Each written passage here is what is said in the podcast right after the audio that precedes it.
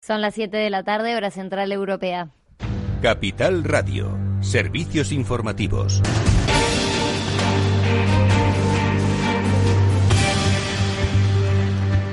Buenas tardes. Sanidad ha comunicado 1.683 contagios en 24 horas y actualiza la cifra global con 4.088 más que no estaban registrados. El Ministerio comunicó ayer 1.772 sin contar los datos de Castilla-La Mancha por problemas técnicos y de País Vasco por ser festivo. Hoy además se conoció que la Junta de Castilla y León ordenó el confinamiento de Aranda del Duero ante el elevado número de rebrotes en esta población. Según explicaron las autoridades locales, hasta el momento se conocen de al menos 16 rebrotes, aunque también señalan que el 92% de los casos son asintomáticos.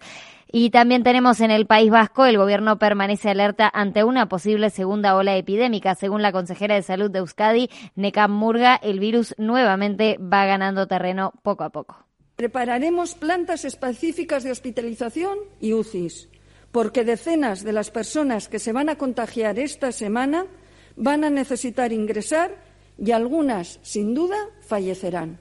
En Madrid, una de las situaciones más preocupantes se presenta en San Martín de la Vega, donde luego de un rebrote en un hogar geriátrico han fallecido dos personas y al menos 50 ancianos contagiados. También tenemos que contarles que el analista Sergio Ávila de IG Valores no descarta que Abengoa deba solicitar un cuarto rescate en el futuro, dada su situación financiera. Las cantidades que, que está recibiendo, que puede recibir, pues no cubren ni mucho menos ni juntando todo el activo ni juntando lo que va a recibir cubren la deuda que tiene. O sea que bueno pues eh, al fin y al cabo parece que es inyectarle adrenalina a un enfermo eh, y ahí habrá que ver ¿no? si son capaces de poco a poco pues darle la vuelta a la tortilla que lo tienen muy complicado. O sea que sí que efectivamente podrían venir más más rescates Abengo ha firmado hoy el acuerdo para su refinanciación. Esto le permite esquivar la amenaza de quiebra que existía sobre esta empresa ante su falta de liquidez. El plan contempla la entrega de un crédito de cerca de 230 millones de euros a Bengoa por parte del Instituto de Crédito Oficial. Además, se suscribe a una nueva línea de avales revolving a cinco años por un importe de hasta 126,4 millones de euros, ampliable hasta los 300 millones.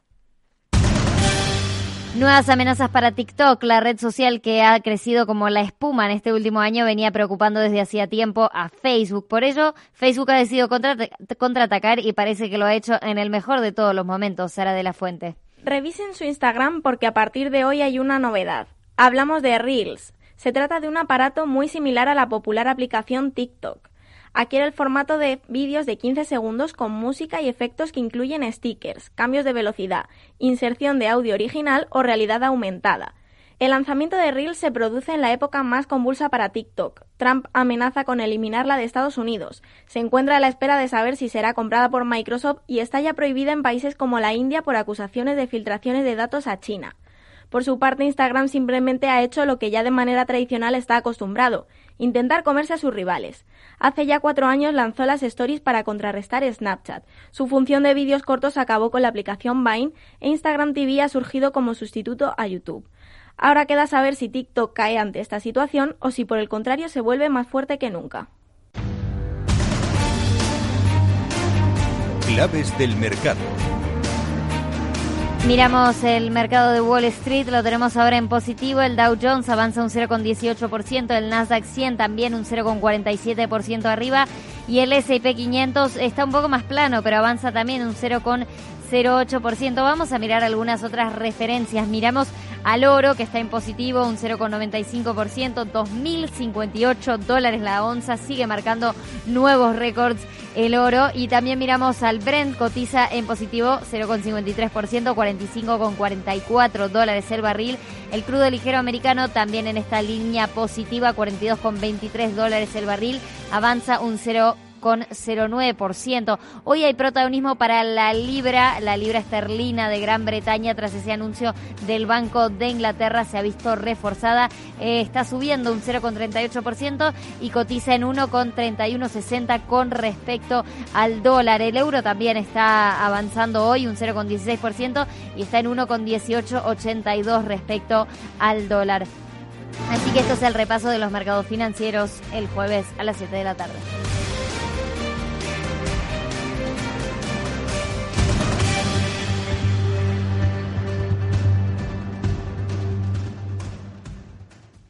¿Está tu bufete bien posicionado en Google? El 77% de usuarios buscan los servicios que necesitan Internet. Si no te encuentran a ti, encontrarán a tu competencia. En comunicación jurídica llevamos 20 años ayudando a dar visibilidad a empresas del sector legal. Web corporativa, estrategias publicitarias, marketing en redes sociales. Infórmate en comunicacionjurídica.com o en el mail info arroba comunicacionjurídica.com. Comunicación Jurídica. Hacemos visible tu despacho. Riesgo 6 de 6. Este número es indicativo del riesgo del producto, siendo 1 indicativo del menor riesgo y 6 del mayor riesgo. ¿Inviertes en bolsa? Con XTB puedes comprar todo tipo de acciones al contado por solo 0,10%. Invierte en acciones y ETF sin costes de custodia. Infórmate en xtb.es. Bueno, la siguiente consulta nos llega desde Bulgaria, desde Sofía, la capital. Julen, buenos días. Muy buenos días, eh, señor Vicente y señor Durante. ¿Sigue usted Capital Radio en Bulgaria? Sí, hombre, lo cojo por internet. ¡Arriba! ¿Eh? Son 80 días, son. Capital Radio traspasa fronteras. Para dar la vuelta al mundo. Capital Radio sí es lo mejor, ¿eh?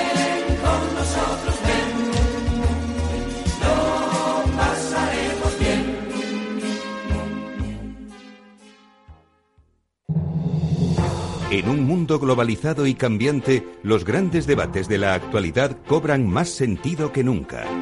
Cada lunes a las 10 de la noche, Víctor Arribas analiza en Capital Radio los principales acontecimientos internacionales y cómo nos afectan a los españoles. Atalayar, las claves del mundo en tus manos, en Capital Radio.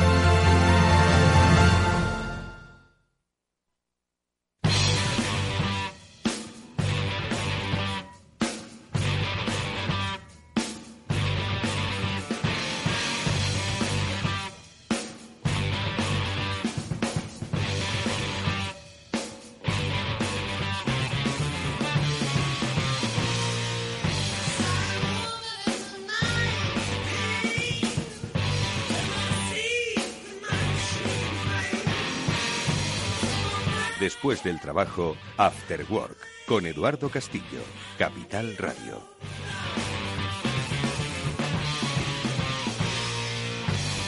Hola amigos, ¿qué tal? Muy buenas tardes. Bienvenidos un día más a este After Work en Capital Radio que ya comienza con todos vosotros en directo y dispuestos a ayudaros a entender cómo va a ser nuestro mundo. Sí, es cierto que ya estamos en la nueva normalidad, teóricamente en la nueva normalidad, pero no acabamos de comprender cómo va a ser el desarrollo económico y empresarial pues de ese nuevo mundo. Bueno, pues nosotros os vamos a tratar de ayudar a entenderlo con algunas claves que creemos que son básicas o la base de todo negocio, que es comunicarte con los grupos de interés. Y esos grupos de interés, como ya sabéis, algunos los llaman los stakeholders, pero bueno, nosotros no vamos a ser tan estrictamente empresariales y vamos a hablar de comunicación en estos nuevos tiempos de post-COVID con nuestros empleados, con nuestros clientes, con la nueva sociedad. Y lo vamos a hacer con especialistas en comunicación. Enseguida vamos a saludar a Laura de la Fuente, CEO de Snippet, que con ella vamos, ya lo recordaréis de las últimas semanas de junio, vamos a inaugurar una sección de carácter mensual con la que vamos a daros pistas, claves, consejos, eh, reflexiones, ideas sobre cómo a través de las herramientas de comunicación y sobre todo desde un pensamiento digital podemos afrontar los nuevos retos que como empresa vais a adquirir.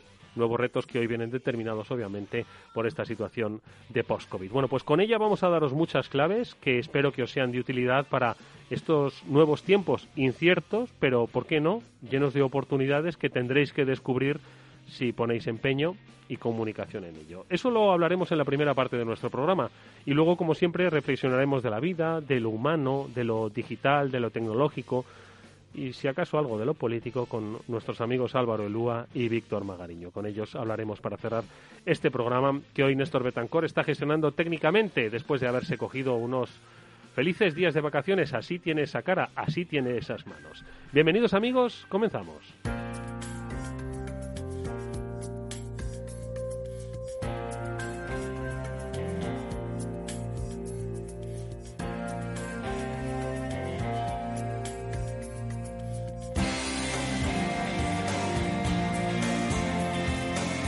Bueno, pues ya está sentada en nuestra mesa Laura de la Fuente, ella es la CEO de Snippet. Como sabéis, Snippet es eh, pues una empresa puntera, líder, única, que descubrió que comunicar de manera personalizada a través de herramientas digitales podía ser la nueva forma de comunicar en estos tiempos de plataformas, rapidez, emocionalidad.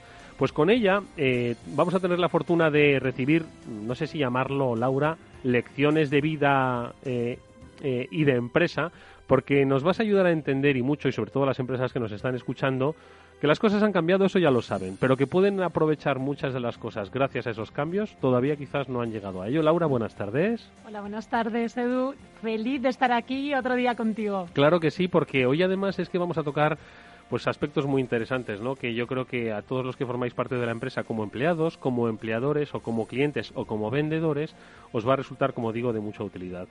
Vamos a, eh, eh, si quieres, hacer una reflexión un poco rápida, ¿no? A modo de, recapitulación, ¿no?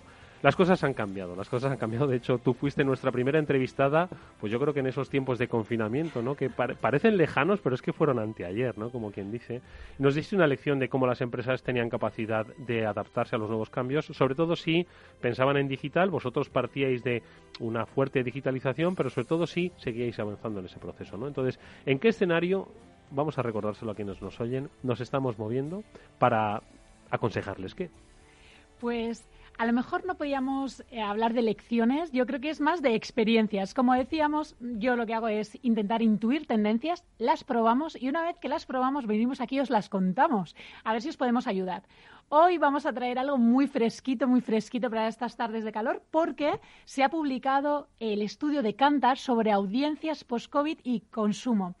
¿Qué es la buena noticia, Edu? Que un poco lo que hablamos el otro día se ha constatado con datos. Y como decíamos, vamos a probar las cosas que estábamos diciendo. Así que, ¿cómo hemos nosotros mm, redefinido la empresa? Ya hablábamos, estábamos acostumbrados a trabajar con grandes compañías y empezamos a pensar en las pequeñitas y cómo van a cambiar estas metodologías. Entonces, como bien decías, vamos a hablar de cómo best practices o buenas prácticas, porque no queremos ser marketingianos, para que todos podamos afrontar lo que nos viene por delante y seguir monetizando, cambiar un poco el pensamiento y hacerlo más digital. Hacemos un, o me das una visión general de lo que ha dicho el estudio de Cantar, de esa, claro, es que eso es el maná, ¿no? Todo el mundo quiere saber ahora mismo cómo es el cliente, ¿no? Cómo es la audiencia, cómo va a consumir.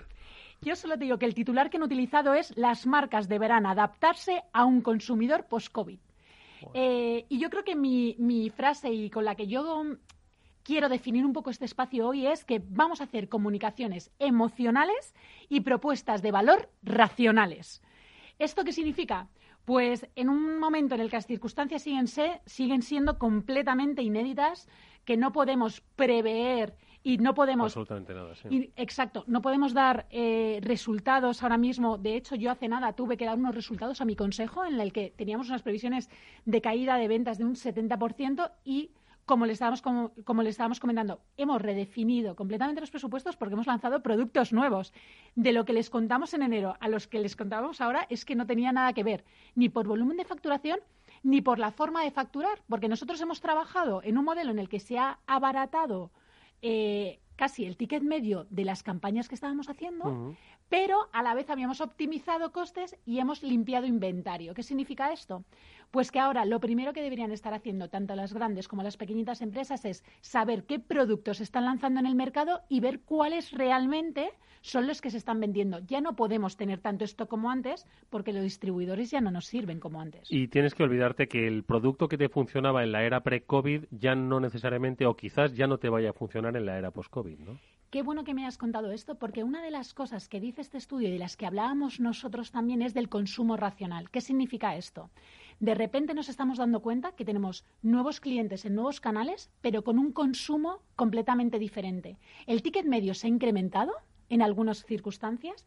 El cambio de las personas y del target, de repente los hombres van más a la compra físicamente, de repente hay un target de adultos mayores que son online que no nos esperábamos y sin embargo la compra es mucho más inteligente. ¿Qué ha pasado? Pues una de las cosas es que sí, el 5% de los usuarios comprábamos con promociones, ¿vale? Antes de que pasase esta crisis. Solo un 5% era completamente promocionero. Cuando había una promoción comprábamos. Durante el COVID, un 6%. Esta cifra yo no me lo esperaba. En el post-COVID, un 7%. Es decir, que estamos, a pesar de que la situación parece mejorar, Sin embargo, como consumidores, estamos intentando hacer una compra más racional aún que la que hacíamos con la crisis. O sea que eh, es que eh, básicamente tenemos que empezar a incorporar eh, eh, los resultados del análisis de la emocionalidad y, por supuesto, los ratios económicos, ¿no? Que se deriven de todo de ese nuevo cliente. Claro, ahora mismo ese cliente que, ah, pues, no se preocupaba ni mucho menos de las promociones, ahora van mirando con mucho más cuidado, con mucho más detenimiento, ¿no? De repente las marcas no pueden convertirse en promocionadas porque tampoco lo soportamos del todo. Tenemos que mirar muy bien qué productos tenemos ahora en el mercado. Pero lo que sí que es cierto es que no podemos perder el foco de la emoción. No le puedes decir al cliente ahora que te has olvidado de lo que ha pasado. No te puedes olvidar de ello. Siempre le estamos agradeciendo. No sé si os ha pasado que de repente llegas a un restaurante y pone un cartel diciendo gracias por volver, gracias por... Nos están agradeciendo todo el rato que volvamos a esta vida porque ellos lo necesitan. Entonces, ahora mismo tenemos un componente completamente emocional y las marcas tienen que decir que están para nosotros. Por fin, por fin se ha adelantado lo de poner al cliente en el centro, que Ahora es lo que sí. nosotros. Sí, ahora se sí que decía mucho, ¿no? Y ahora no tienes más remedio que hacerlo. ¿no? completamente, completamente de acuerdo. Oye, ¿cómo comunicamos? ¿Cómo somos? eh, tú lo has dicho, vamos a utilizar las promociones, pero no nos vamos a pasar, ¿no? Y vamos a ser emocionales, vamos a acercarnos a nuestro cliente, pero a ver si nos vamos a pasar, porque muchas veces eh, eh, aproximarnos igual dice, oye, ¿dónde estás yendo? No vayas tan rápido. Entonces, ¿cómo ponemos el equilibrio? ¿Qué les decimos? ¿Cómo podemos acercarnos? A ver. Hemos hecho un estudio de tendencias de lo que estaba pasando en otros países que se han visto afectados. Como sabías, ¿por qué nosotros pudimos reaccionar tan rápido? Porque yo enseguida tenía la vista en Italia. Si esto se acercaba a Italia, nosotros nos confinamos mucho antes y tuvimos esa estrategia. ¿Qué estamos viendo ahora? Tenemos muy claros y muy definidos los mensajes que hay que dar a cada uno de nuestros clientes. Hay una cosa súper interesante, Edu, y es que hablábamos mucho del cliente, y yo te hablaba cliente y tú pensabas en el cliente final, pero es que ahora hablamos de cliente interno, no hablamos de empleados. El cliente interno tiene un valor impresionante, porque si algo nos ha sacado de, de, este- de esta crisis a las empresas, al final ha sido el talento. Es verdad que el gobierno ha intentado poner ayudas que no ha sido muy fácil, es verdad que Sanidad nos ha intentado ayudar como ha pedido, pero realmente las personas son las que hemos sacado adelante este país con nuestro trabajo, con nuestra creatividad y siendo muy generosos con la empresa. Mm.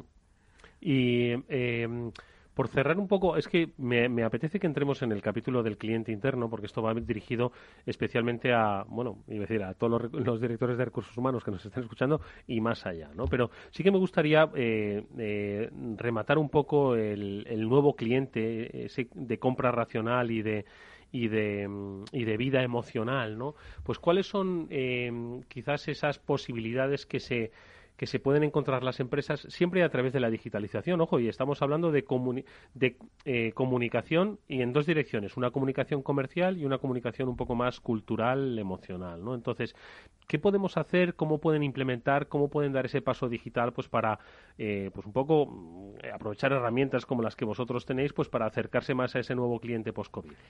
Mira, por un lado nosotros hemos desarrollado, y además te lo voy a contar ahora mismo a ti en, en primicia, que por fin ya tenemos una pequeña web que es la de MyMe, M-Y-M-E, que es como mío y para mí, completamente útil para las pequeñas empresas en las que con solo 10 euros van a tener acceso a un montón de plantillas con comunicaciones como por ejemplo ya hemos vuelto y estos son nuestros horarios, visita nuestras tiendas y estas son nuestras tiendas, pero completamente personalizadas. Es decir, que una pequeña empresa va a poder decir, hoy quiero comunicar que hemos abierto nuestras puertas, hoy quiero comunicar nuestras promociones, hoy quiero comunicar que he abierto mis piernas con mis puertas con no sé cuántas promociones. Estamos haciendo una herramienta completamente ágil por 10 euros con 100 mensajes mensuales para que las empresas se lo puedan mandar por WhatsApp, por mail, por una notificación, porque las pequeñas empresas, a mí mi peluquero me escribía, oye Laura, ya hemos abierto, eh, pide cita. Entonces, ¿qué estamos haciendo? Haciéndolo completamente individualizado. Lo que te estábamos diciendo ahora. ¿Cómo puedes hacer de una forma emocional? Porque el mensaje que tú vas a construir y que vas a elegir va a ser, hola Edu, ¿cómo estás? Espero que te encuentres bien. Quería comunicarte que hemos abierto otra vez todas nuestras tiendas y tendrás un 5% de descuento en tu primera compra. ¿Qué vamos a hacer? Que sea muy emocional porque te cuidamos a ti, muy basada en promociones porque sabemos que hay un target nuevo muy basado en promoción y vamos a dirigir tráfico, tanto a la tienda física, si tienes una tienda física, si tienes una tienda online, si tienes una aplicación. Entonces, al final, lo que hemos habilitado ahora mismo es un espacio solo para tus oyentes en el que si entran en myme.es van a poder poner sus datos y nosotros les vamos a dar en primicia estas plantillas. Qué bueno, qué bueno. Y esto sirve pues para todo tipo de negocio, un negocio de barrio, un negocio que tenga en cadena eh, y cualquier tipo de actividad, ¿no? Que antes se comunicaban con sus clientes pues con el cliente recurrente que iba todos los días, pero claro que quizás pues no tenían otra forma de comunicarse con él porque no no veían que fuese necesario para ellos. Eso es uno de los aspectos, además lo estábamos comentando antes fuera de entrar en el estudio, que hay empresas que teniendo la herramienta eh, desconocían que podía resultarles útil y ha venido una pandemia a digitalizarles más y decir, oye, pues, ¿cómo no se me había ocurrido antes, no? De hecho, somos súper maduros en utilizar canales digitales como usuarios. De repente el WhatsApp como usuarios lo tenemos como asimilado, tenemos Instagram asimilado como usuarios, pero no lo sabemos utilizar como empresa. Y lo que sí que tenemos que hacer es lo que justo lo que decías antes, cómo aprovecho esos canales que he tenido siempre delante y no he sabido cómo hacerlo. Eh, la última vez hablábamos de, un sector que era una, una, chica que tiene un centro de estética y que decía, bueno, pues yo hacía mis directos, pero ella no sabía qué pasaba después de los directos. Pues cómo nosotros les ayudamos a saber, oye, si te ha gustado esto, deja tus datos en esta web que ya te escribo yo un WhatsApp para que te vengas a mi centro. Esos journeys que nosotros los tenemos, o esos ciclos de vida, o esos paseo que hace el usuario, que los de marketing los tenemos clarísimos, pues lo tenemos que brindar ¿no? y buscar esas oportunidades. Oye, ¿qué mentalidad digital requiere de esos negocios? Porque muchos, sí, obviamente, pues tienen su parte digitalizada, pero no lo estaban tanto, ¿no? Entonces, ¿qué requiere de esas empresas? ¿Que se tienen que poner las pilas en, en cierto sentido, en algo o cómo? Pues casi es ser lo más creativos posibles e intentar ver la oportunidad. Yo siempre digo que trabajo con gente optimista. ¿Por qué trabajo con gente optimista? Porque siempre le ve la oportunidad a lo que no lo es. Comentábamos que de repente a los restaurantes les han dicho tienes un 30% de menor aforo. Pero sin embargo, tenemos un usuario nuevo gracias a la pandemia que hace delivery y pick up en las tiendas, que significa que van al restaurante y se lo quieren llevar a casa. Dos millones de usuarios nuevos que utilizan esa técnica.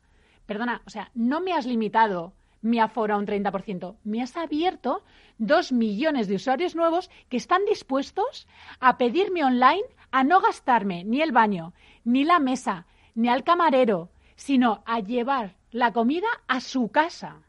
Entonces, de repente, en online siempre decíamos, yo no tengo un aforo limitado, sino yo puedo servir, pues cualquier e-commerce puede servir al otro lado del mundo. Yo no tengo una limitación. Entonces, no, no tenemos que pensar en me han limitado un 30%, sino me han abierto la posibilidad de servir muchas más comidas sin necesidad de gastar dentro de mi tienda. ¿Qué podemos hacer? Pues si hay dos millones, eh, dos millones de nuevos usuarios que quieren hacer delivery, demos delivery. Vamos a darles lo que ellos necesitan. O es que necesitan un cambio cultural, bueno, eh, muchos de ellos forzado, pero que se atrevan a pensar en digital sin ningún problema, que herramientas hay y posibilidad también, ¿no? Completamente. Estamos diciendo que de repente el nuevo consumidor tenemos dos millones y medio de usuarios nuevos que quieren hacer delivery y estamos hablando que hay 14,5 millones de usuarios nuevos comprando en promociones. Vayamos a utilizar esa información porque siempre hemos hecho promociones, Edu. Pues vamos ahora a esos usuarios con ese mensaje racional y intentar que lo podamos mandar por WhatsApp de una forma individual y que yo en lugar de estar esperando en mi casa decir, hola Edu, tu café de siempre, utilizar las herramientas que estamos dando, que además estamos regalando a las pymes porque queremos que salgan de esto, y utilizarlo. Mm. Oye, eso es el cliente, eh, ese cliente final, ¿no? ese nuevo cliente post-COVID, ¿no? Pero ese cliente interno al que hacías referencia, no lo querías llamar empleado, sino cliente interno, ¿no? ¿Por qué, por qué haces eh, referencia a él y por qué crees que debemos tener una reflexión especial hacia ellos? La verdad es que yo llevo llamando cliente interno y hay grandes empresas que le llamamos cliente interno desde hace mucho tiempo. ¿Pero por qué? Porque al final son tan importantes como el consumidor final. No hay mejor prescriptor que la persona que realmente confía, feliz, vamos, que un empleado feliz. Yo decía, Tener una sorpresa, claro. cuando yo doy formaciones, digo, imaginaros que yo, como CEO de la compañía, te digo, Edu, nuestra empresa va fenomenal, estamos creciendo exponencialmente, estamos, pero luego, sin embargo, va mi director creativo o la CTO o Tamara va a su casa y dice, bueno, no sabes qué más no va, ¿a quién van a creer? Aunque yo tenga los datos, yo sepa el crecimiento, siempre a ella, ella es mi mejor prescriptora. Entonces, hay, que potenciar eso, pero claro, ahora es mucho más difícil, Edu. ¿Por qué? Porque hemos tenido ERTES, porque han tenido que trabajar desde casa con los niños. Bueno, no, solo tenemos que, que intentar ver eh, que yo creo que la frase, hay tres frases eh, que son trending topic de todas las calls. La primera es, estás en mute, tienes el micrófono, que ves a gente intentando hablar y nada. La otra es lo de los ruidos de los niños, sí, perdona que están mis pequeños, que esa es la otra, y la de, oye, eh, ¿alguien va a poner la cámara? Porque si no vamos sin cámara, vamos todos sin cámara. Aquí eh, o todos a cara descubierta o Eso todos en sí. pijama. Así que bueno, hay ciertas cosas que ya han venido para quedarse, pero es verdad que ha sido complicado, ¿no? Eh, quitándole la parte irónica, Sí, ha, ha sido, complicado. De hecho, eh, yo estoy muy acostumbrada a trabajar a deshoras porque trabajamos con Latinoamérica, estoy todo el día con el móvil. Pero la gente decía, no puedo diferenciar mis responsabilidades en el trabajo con mis responsabilidades porque es que todo se me está mezclando, ¿no? Entonces, bueno, yo creo que es interesante que empezamos a pensar que son nuestros clientes más fieles y a los que tenemos que retener, porque además conocen todos nuestros problemas dentro de una compañía. A mí lo primero que hice cuando surgió esta pandemia es sentarme con los directores a ver cómo íbamos a sufrirla. Evidentemente, Javier, que es el director de producción, me dijo, vamos a dejar de hacer rodajes, Laura. ¿Qué cambiamos? Y entonces el director creativo dijo, pues vamos a trabajar en ilustraciones. Vamos a utilizar tu equipo de edición para transformarlo. El responsable de sistemas, vamos a llevar todos los equipos para que la gente trabaje. Pues este tipo de decisiones al final te lo solventan ellos. Te lo solventa. Entonces, ¿qué vamos a hacer? Si cualquier empresa que vaya a abrir eh, sus puertas tiene que estar preparada. Nosotros abrimos el 1 de julio, el 100% de los empleados. Fuimos los primeros en salir, pero también teníamos ganas de volver a la oficina. Yo, como te comento, te voy a contar todo lo que hemos hecho. Al final, mi inversión, en- y, y hablo de inversión, porque para mí es una inversión, no es un gasto. Mi inversión en acondicionar la oficina ha sido 6.500 euros. ¿vale? Para una empresa pequeñita, somos 28 empleados, pues es una inversión que hay que hacer. ¿En qué lo hemos hecho? Primero, por supuesto, en tomar todas las medidas de seguridad que, que nos ha dicho eh, que nos ha dicho el Sanidad, gobierno sí. sanidad. También hemos contratado un servicio externo en el que nos han asesorado en todo momento. Hemos hecho test que no estábamos obligados para que nuestros empleados estuvieran tranquilos. A todos los empleados que tienen conciliación familiar les hemos dado el beneficio de hacerlo. Hemos hecho turnos para que no se junten en la entrada. Hemos hecho turnos para que no cojan pues el transporte público en momentos En complicados. ujú. Exacto. Y luego hay otra cosa muchísimo más importante y es que les hemos dado formación, porque la empresa pone a disposición de ellos unas herramientas, pero luego son ellos los que tienen que comprometerse con la empresa y con sus compañeros para cumplirlas. Entonces, se- le hemos, dado formación. Es decir, que hemos buscado una metodología para que esa formación sea subvencionada. Entonces, hay 2.800 euros que nos han subvencionado para dar esa formación a los empleados, que siempre hay medidas Sí. para poder optimizarlo. Entonces, al final, la inversión pre-COVID fue de 2.000 euros desplazar todos los equipos, asegurarlos, buscar nuevas herramientas para traspasar información y luego acondicionar. En total, la inversión que hemos hecho para que nuestros empleados estén felices, pues ha sido un 10.000 euros que no estaban en nuestro PNL y que además hemos tenido un menor ingreso. Pero yo creo que es una gran inversión porque nos hemos dado cuenta que trabajando juntos en algunos momentos somos más eficaces. Habéis creado un entorno eh, seguro, eh, post-COVID, para que ellos se sientan que después de ese esfuerzo la empresa lo ha reconocido. Pero ¿cómo os dirigís a ellos? Eh, ¿Cómo os comunicáis con ellos? ¿Qué les decís a ellos? Es interesantísimo cómo vas aprendiendo de las frustraciones de cada uno, porque al final somos personas y ese es el core de nuestra esencia. Hay que pensar que cada uno ha vivido su frustración de una forma diferente. Pues lo que comentábamos, los que tienen tres hijos, los que tienen uno, los que han, eh, tienen una habitación, los que tienen una habitación contratada y no tienen una casa con jardín, los que han tenido familiares en Afectados. circunstancias. Mm. Entonces, cada uno es una persona. ¿Cómo lo hemos hecho? Hablando con cada uno de ellos, dándole formación, escuchándoles. Algunos tenían más ganas de volver, otros tenían menos ganas de volver, dándoles seguridad, pero eso sí, alineados a la empresa. Y lo que también tiene que aprender la empresa es quién es tirador y quién no lo es. O sea que también tenemos que buscar esa sensibilidad y tenemos responsabilidades todos. Uno responsable de aportar valor y otro de un espacio seguro. Y a partir de ahí, construir estrategias. ¿Qué hemos hecho? Asesorar a nuestras empresas, a las empresas que estamos, con las que estamos trabajando. Ahora con Sanitas tenemos un proyecto en el que ellos han dicho, oye, nosotros tenemos médicos, que han estado al pie del cañón. Tenemos a gente que ha trabajado en sus casas. Tenemos a gente que ha estado en ERTE. Tenemos a gente que está full time. Tenemos a gente. Entonces, ¿qué vamos a hacer? Con una tecnología vamos a dirigirnos por su nombre a cada uno de ellos, dependiendo de si han trabajado desde casa, si han tenido un ERTE, si han estado en primera línea. Un mensaje completamente diferente del CEO uno a uno utilizando tecnología y con tres horitas. Es fácil hacerlo, sí.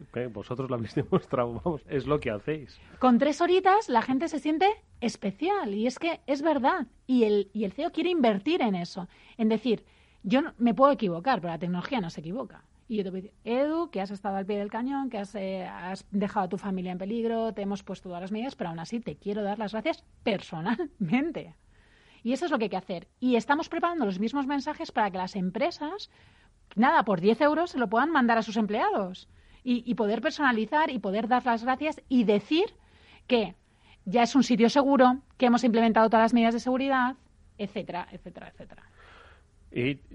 ¿Tú crees que todavía hay empresas que piensan, bueno, sí, yo está muy bien todo lo que me está contando Laura, dice, pero es que mi producto no no no es tan emocional, entonces quizás sea como pasarme demasiado la confianza con, con el cliente y con mi cliente interno también. Todavía hay gente que lo piensa, seguro, ¿no?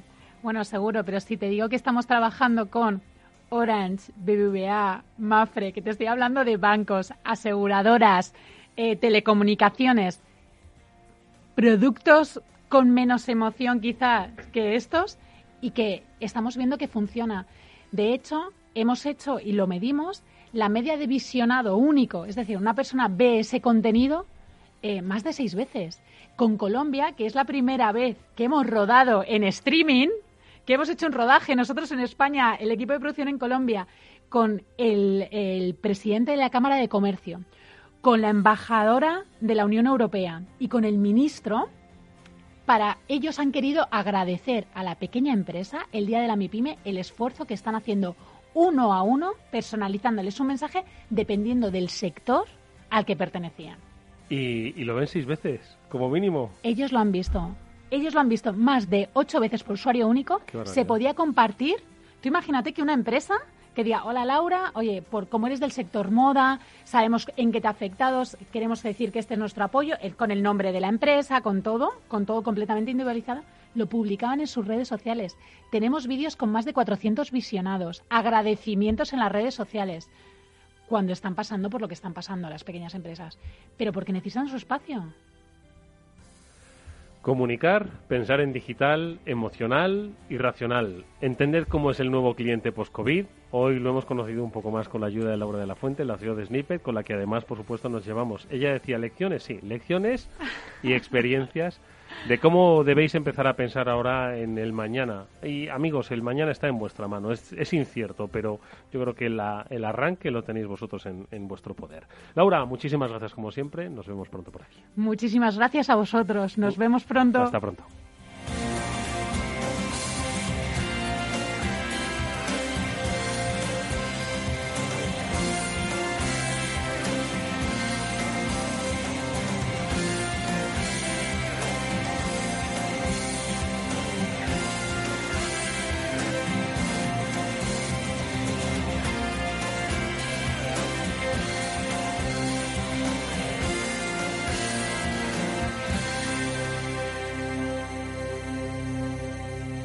Eduardo Castillo en Capital Radio, After Work.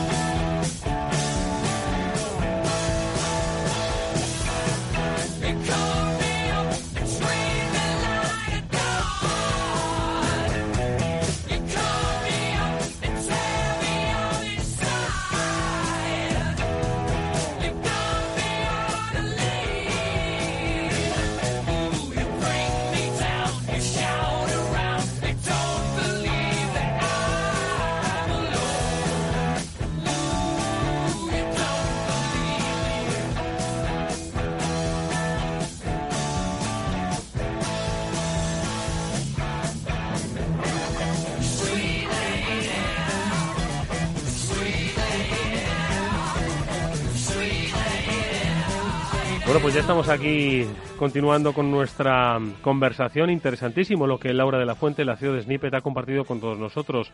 Conocer un poco mejor al cliente post-COVID eh, va a ser fundamental. Fundamental pues para eh, poder eh, adaptarnos, ¿no? Adecuarnos a las, a las nuevas circunstancias. Yo uso mucho una frase que, que nos comentó Víctor Magariño, al que ahora le saludo porque creo que ya está por ahí conectado que hablaba de la adaptación estratégica, ¿no? Eh, frente a la planificación estratégica. Y, y, es que, vamos, no puede ser más acertada, porque es que el escenario es incierto, pero bueno, cuanto más preparado estés, mejor te vas a adaptar a, esos cambios. Le saludo al primero que se encuentra ya conectado por línea telefónica, Víctor Magariño. ¿Qué tal? Muy buenas tardes, amigo. Hola, buenas tardes, Eduardo y audiencia. ¿Qué tal? Un placer escucharte, Víctor. También está con nosotros nuestro compañero Álvaro Elúa. Álvaro, ¿qué tal? Muy buenas tardes. Muy buenas tardes, Eduardo. Álvaro Elúa, al que hoy presentamos como director general de Puentia, recién nombrado flamante director general de Puentia, una consultora de asuntos públicos, de comunicación corporativa, eh, que se lleva al mejor y por eso te damos, amigo mío, la enhorabuena y la felicitación. Sacan los colores. No, es verdad, es verdad. Ya, nos, ya de, tendremos tiempo de hablar de Puentia y de las nuevas acciones que vas a desarrollar en el desempeño de llevar comunicación, redes de contactos, conocimiento al mundo de la empresa. Sí, y, y fíjate, hablabas de algo muy, muy interesante eh, y esta mañana reflexionando sobre cómo están cambiando los modelos, cómo el eh, COVID está empezando a, a, cambiar ciertas estructuras y, y, esta mañana que estaba eh, revisando algunos apuntes sobre el customer centric, aquello del cliente está en el centro, yo creo que hemos pasado, el, el consumidor ya no está en el centro, sino que en el centro están las personas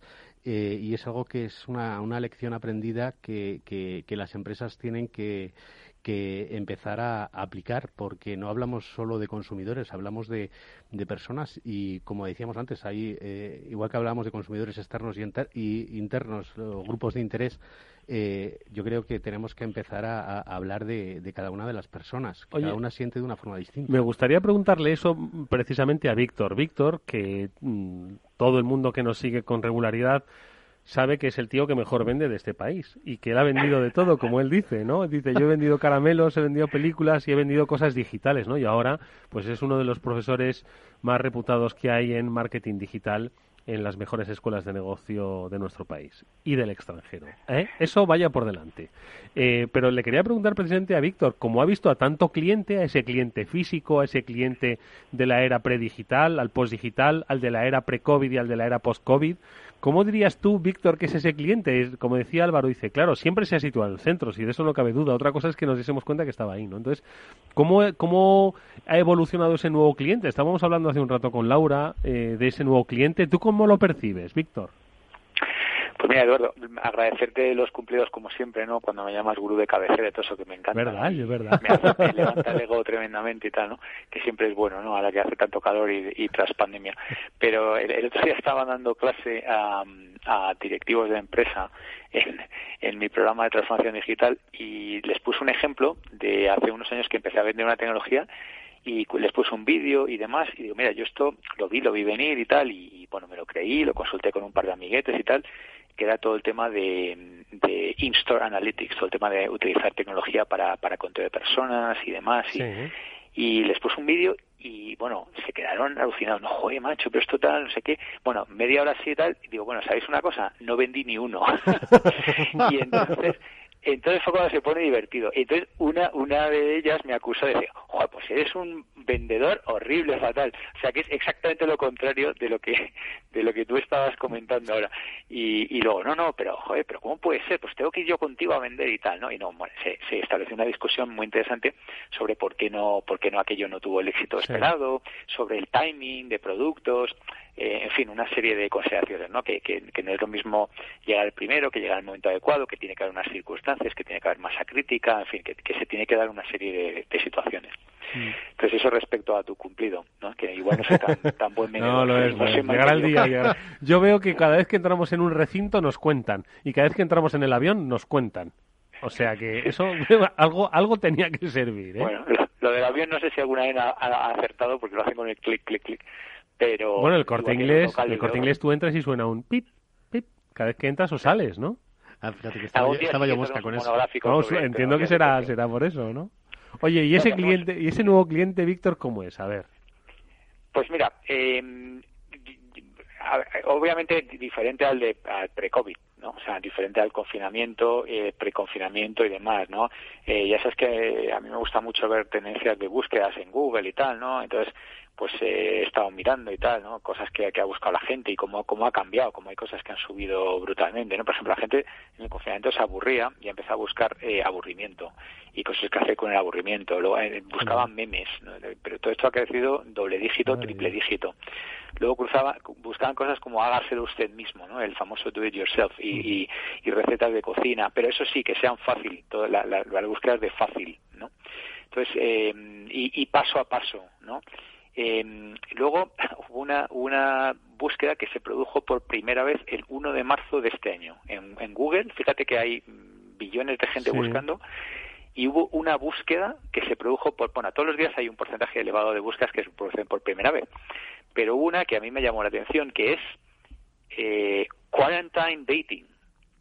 O sea, eh, Ah, quedadas de en- cuarentena. en cuarentena. la primera vez que alguien buscó eso fue el 1 de marzo de, de 2020, ¿no? Joder. Lo cual me, me llamó la, la atención. Eh, y luego, bueno, pues que...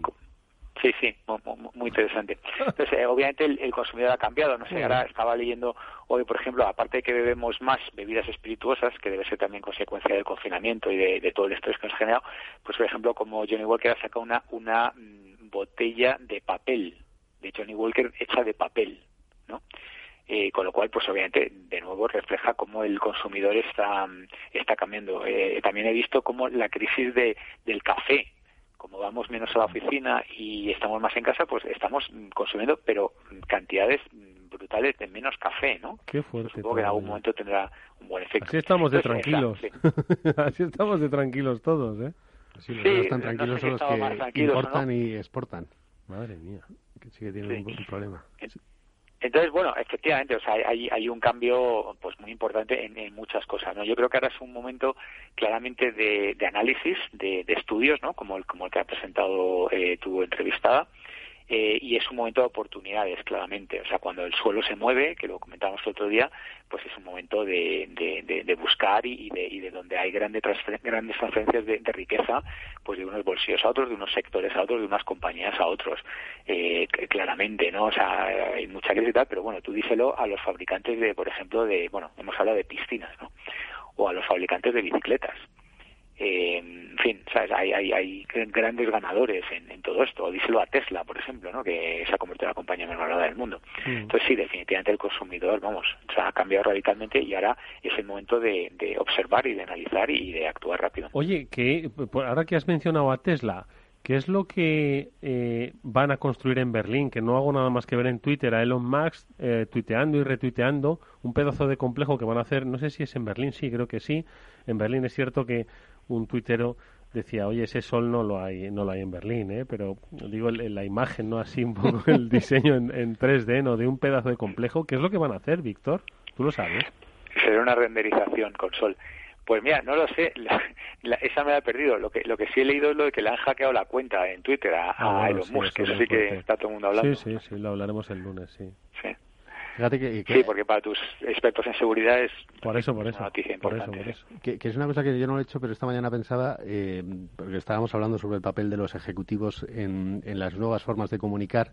Hablaba precisamente con un cliente que intentaba poner en valor la figura de su primer ejecutivo, que era un hombre que, que- que hasta el momento tenía poca visibilidad y que querían relanzar a- al, al, al ruedo ¿no? de, la, de la comunicación. Y, y- yo me planteaba la reflexión de, yo no sé si Elon, eh, si, si el señor Musk tiene más eh, seguidores o no que el propio Tesla, porque es cierto que él es eh, infinitamente activo, en, sobre todo en Twitter. Y, y- y yo creo que incluso tiene mayor notoriedad que la propia marca. Así que son cuestiones interesantes sobre, sobre cómo llegaría a alcanzar. Eh, su mensaje va más allá de la propia, de la propia marca. Estoy aquí buscando, si se habla de una Gigafactory. Sí, exactamente. sí, estaba Lo he buscado buscando. rápidamente, Gigafactory. Yo, yo- ya sabes que yo rápidamente más Google que Twitter, pero sí, se habla de Gigafactory. bueno, es que tienen que hacer muchos coches, ¿no? Porque, claro, cuando eres eh, el, eh, adquieres la, la mayor valoración por coche producido del mundo de largo, que no sé si hablamos de esto otro día, eh, pero estás hablando de 280 mil dólares por coche fabricado. Eh, en valor en valor bursátil cuando el siguiente competidor que es Toyota está en 22.000 y, y luego Daimler con 15 Volkswagen con 9 Ford con 6 y General Motors con 5 entonces bueno lo que tienes que hacer es construir muchas fábricas muy grandes porque a coche te, te, valora el mercado en 280.000 con lo cual le estás untando el moro a todos tus competidores de largo ¿sabes? Mm, mm. qué barbaridad la bueno pues sí una factoría de Tesla que es el diseño ¿no? que se podría hacer en en, en Berlín, ¿qué le vamos a hacer? Oye, por cierto, quería poner una cosa que me ha traído Álvaro, que estoy viendo ahora mismo que ha triunfado en, en redes sociales, eh, y es que al parecer, pues, la verdad es que no lo he oído. ¿Qué, es lo que nos has traído? Te ríes, y creo que está siendo, está revolucionando las redes ahora. Venía, venía en el autobús y, y, bueno, yo que he sido, yo he trabajado durante muchos años en televisión y he sido de los que ha padecido eh, esas conexiones en verano en las zonas de alto riesgo por aquello del calor, pues en el canal 24 Horas de Televisión Española han dado paso a, un compañero en Toledo y, bueno, esto es lo que se llama un tortazo al editor de, noticias. Vamos a ver si lo podemos escuchar. La alerta es amarilla. Buenos días, pues sí, eh, buenos días desde Toledo, una ciudad en la que la noticia real, un 16 de julio, sería que no hiciera calor. A esto le llama la EMET alerta amarilla, efectivamente, como dices, que es que va a hacer una temperatura máxima aquí en Ciudad Real de 37 grados, casi ni fiebre en términos de temperatura corporal. Un grado más, 38 va a hacer en los valles del Guadiana y del Tajo. Todo esto tiene una traducción en riesgo de incendios, que efectivamente aumentan estos días. Lo van a ser también con alerta amarilla en toda la provincia de Toledo, en Ciudad Real, en la Alcarria y ya en alerta roja en la comarca de La Jara. No les voy a aburrir con recomendaciones por el calor, ya tienen bastantes con la pandemia. Hay una que dice que a estas horas centrales del día no estemos al sol, que es lo que yo estoy haciendo ahora. Así que si te parece, Manu, despedimos la conexión a los compañeros de Torre España que probablemente tengan cosas más interesantes que contar. vaya, vaya, sí señor, ¿eh? Esto es como lo de, lo de eh, las conexiones que hacemos en la televisión en invierno cuando nieva. Cuando nieva, efectivamente. Pero bueno, yo, yo entiendo a los periodistas que, que... Mm, vamos a ver, pero si tú lo sabes mejor que nadie, Álvaro, la televisión tiene que mostrar el calor. Y si no, y como el calor no se puede mostrar, pues muestran a un reportero diciendo que hace mucho calor. El, pobre estaba sudando. Bueno, pues eso. Esto es la televisión. Esto es la televisión. Interesante anécdota. Oye, es verdad, no lo había escuchado, ¿eh? pero veía que estaba. Ha, ocurrido y seguramente dará que hablar en las próximas horas en, Twitter. Sin lugar a dudas. Oye, Víctor. Más lecturas recomendadas, aparte de esas búsquedas en, Google que son apasionantes. Eso se puede, yo creo que se puede consultar, ¿no? Con, frecuencia, ¿no? Eh, ¿Cuáles son las, eh, las cosas más buscadas, ¿no? En, eh, por países y por y por temporadas, ¿no? Sí, bueno, tiene tienes varias herramientas, el famosísimo ultra ultra, ultra conocido Google Trends, pero bueno, de cuando en cuando sale un, un bueno, pues algunos highlights, un estudio y tal, ¿no?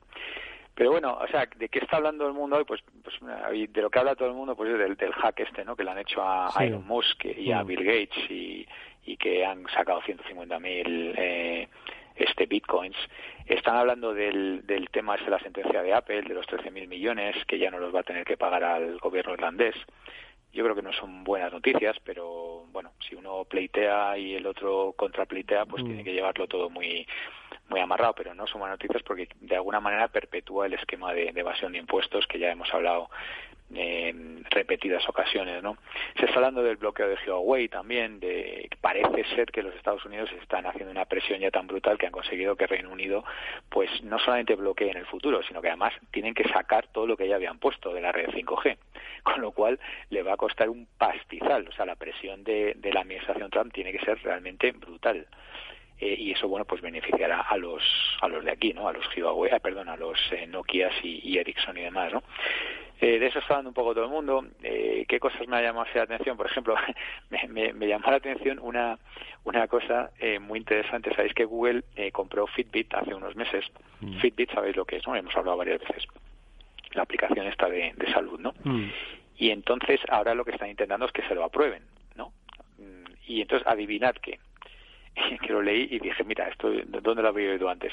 Han tenido que prometer, es decir, han prometido que nunca jamás van a utilizar los datos de Fitbit para hacer publicidad segmentada. Que nunca más. Entonces, claro, eh, digo, ¿dónde, ¿dónde he oído yo esto antes?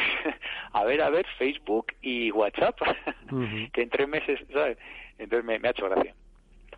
Que hablamos antes de los datos, fíjate que los he buscado. A Tesla eh, le tiene seguidores en Twitter eh, 5.791.000 y a Elon Musk eh, 36 millones. 36 millones. 924.000. Fíjate. 36 millones de personas. Sí. O sea, ¿qué, qué- qué- Qué dónde- responsabilidad. ¿Dónde, dónde macho. está la marca? ¿Cuántos le siguen a Trump? A ver, que sois rápidos con la tecla. A ver. Y fíjate, yo, soy, yo sigo a Trump. Ese es POTUS. El, el- Sí. el- hay que buscar POTUS. A ver, Potus. ¿No, no es eh, real Donald Trump? No, es POTUS. Bueno, Bueno, Potus, Potus, sí. Es que tiene, pero tiene, es cierto que tiene perfil en. Yo creo que es el real Donald Trump. President of the United States, POTUS. Sí, es 30 millones. 30 Ya, pues millones, el- 827. vale, 30 millones. Lo Bueno, que pasa pues- que es cierto que o sea, luego tiene perfil en, en otros idiomas. No, yo digo, en la cuenta de Donald Trump, o yo soy uno de los 83 millones de idiotas que estamos siguiendo un fake, o, o Pues, arroba real Donald Trump. El, el POTUS, es decir, el perfil Sí, del sí, presidente pero de esa los es la Estados oficial, Unidos, ¿no? Eh, Que sí, que sí. Que... Yo tengo POTUS. que POTUS. este es el que... President Trump, claro, 30 millones. Pero aquí yo tengo, a, no lo sé, a real Donald Trump. Sí, Es que- es verdad. Yo creo que utiliza las dos, porque yo Sí. también me acabo de ver un, un slide que tengo de, y que, que tuitea como Real Donald Trump también, pero también usa POTUS. O sea, POTUS es como más oficial, ¿no? Sí, exactamente. Como presidente y el otro es como más personal, pero, pero utiliza los dos. ¿eh? Donde, donde, ¿Y donde... cuántos tiene Real Donald Trump? 83 millones. Tres millones. 83. Ah, 83. Por eso, por eso. Y solo, solo sigue a 46. ¿A 46 tíos?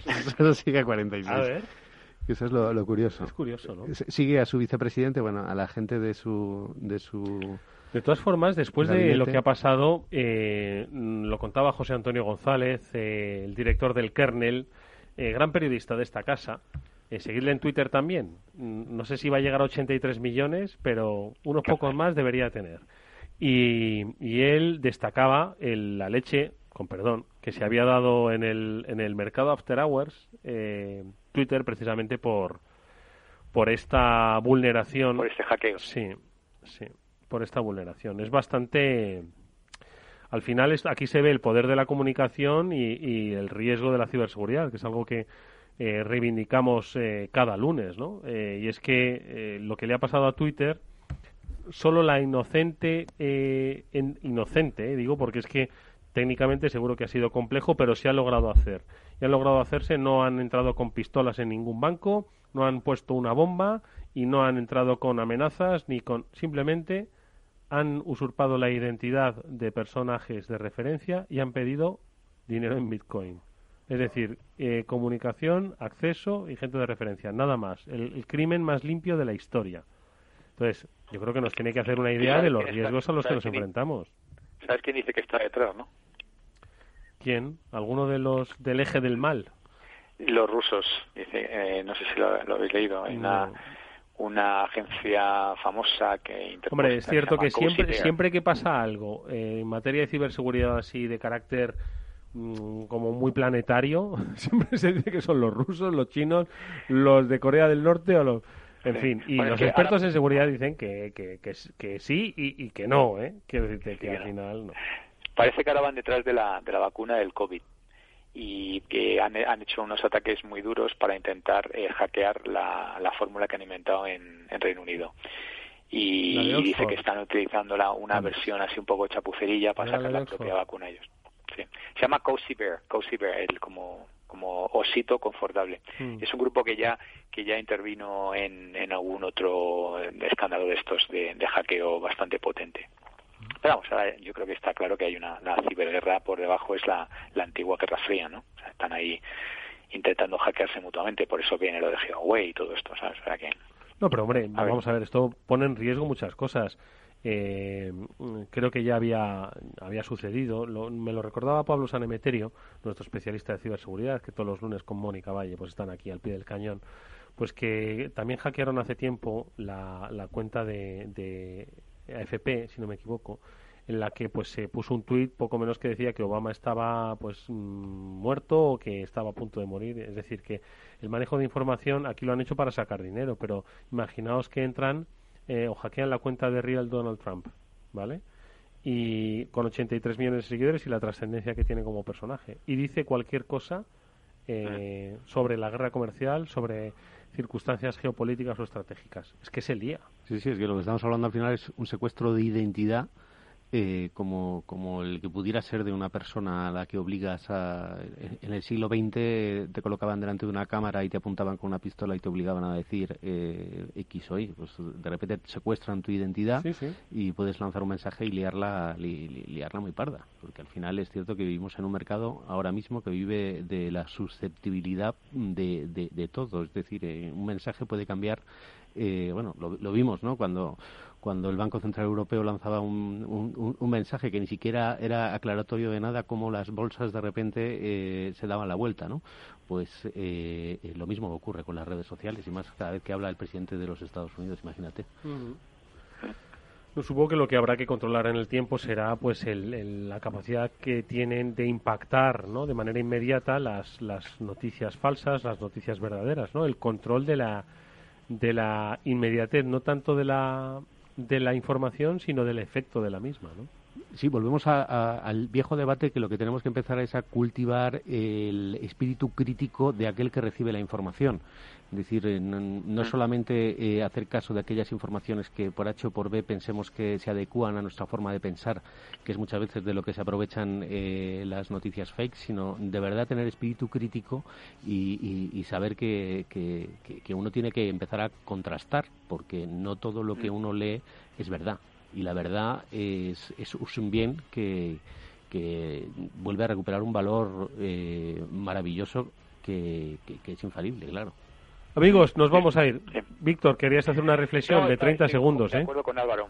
Eh, completamente de acuerdo, ¿no? Eh, el, noventa y tanto por ciento de las cosas las eliminan los algoritmos, pero de ese poquito que queda, pues efectivamente hay que aplicar el criterio y al final vamos al tema de que hablamos ya, de la confianza, ¿no? De la fuente y contrastar y tal. Bueno, pues mucho ojo, amigos, con lo que leemos y pues siempre contrastar y segundo factor de autenticación si es nuestra seguridad o segunda comprobación si es la información. Álvaro Lúa, muchísimas gracias, Un abrazo, buena semana. Víctor Magriño, muchas gracias, amigo, cuídate mucho. Igualmente. Amigos, nos vamos hasta el lunes, que insisto, volveremos con eh, nuestro programa de ciberseguridad hablaremos de este tema, qué es lo que ha pasado, qué es lo que puede pasar.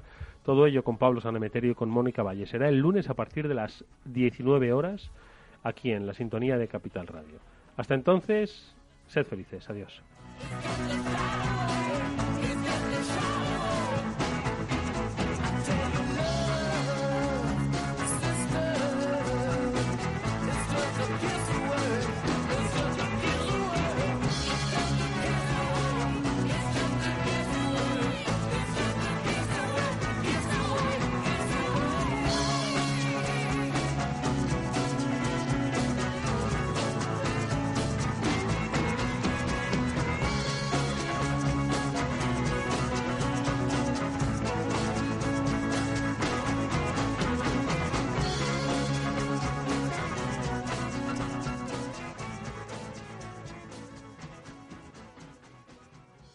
Hola, soy Leopoldo Abadía, autor de La Crisis Ninja, y quiero hablaros de lo normal. Lo normal es que cuando compramos algo sepamos cuánto tenemos que pagar, ¿no? Pues eso mismo debería suceder a la hora de invertir. Por eso me gusta Finanbest, comisiones bajas y claras, sin letra pequeña. Entra en finanbest.com y descubre que lo normal es extraordinario. Lo normal es Finanbest.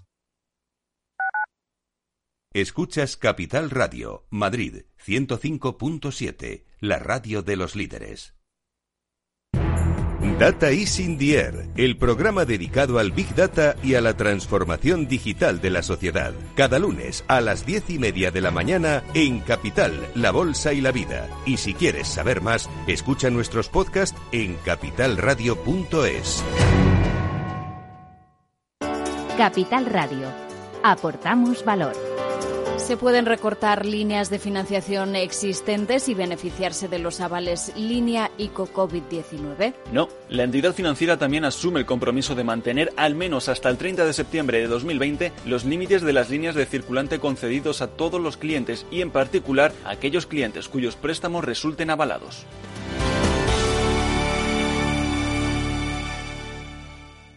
Capital Radio. Siente la economía.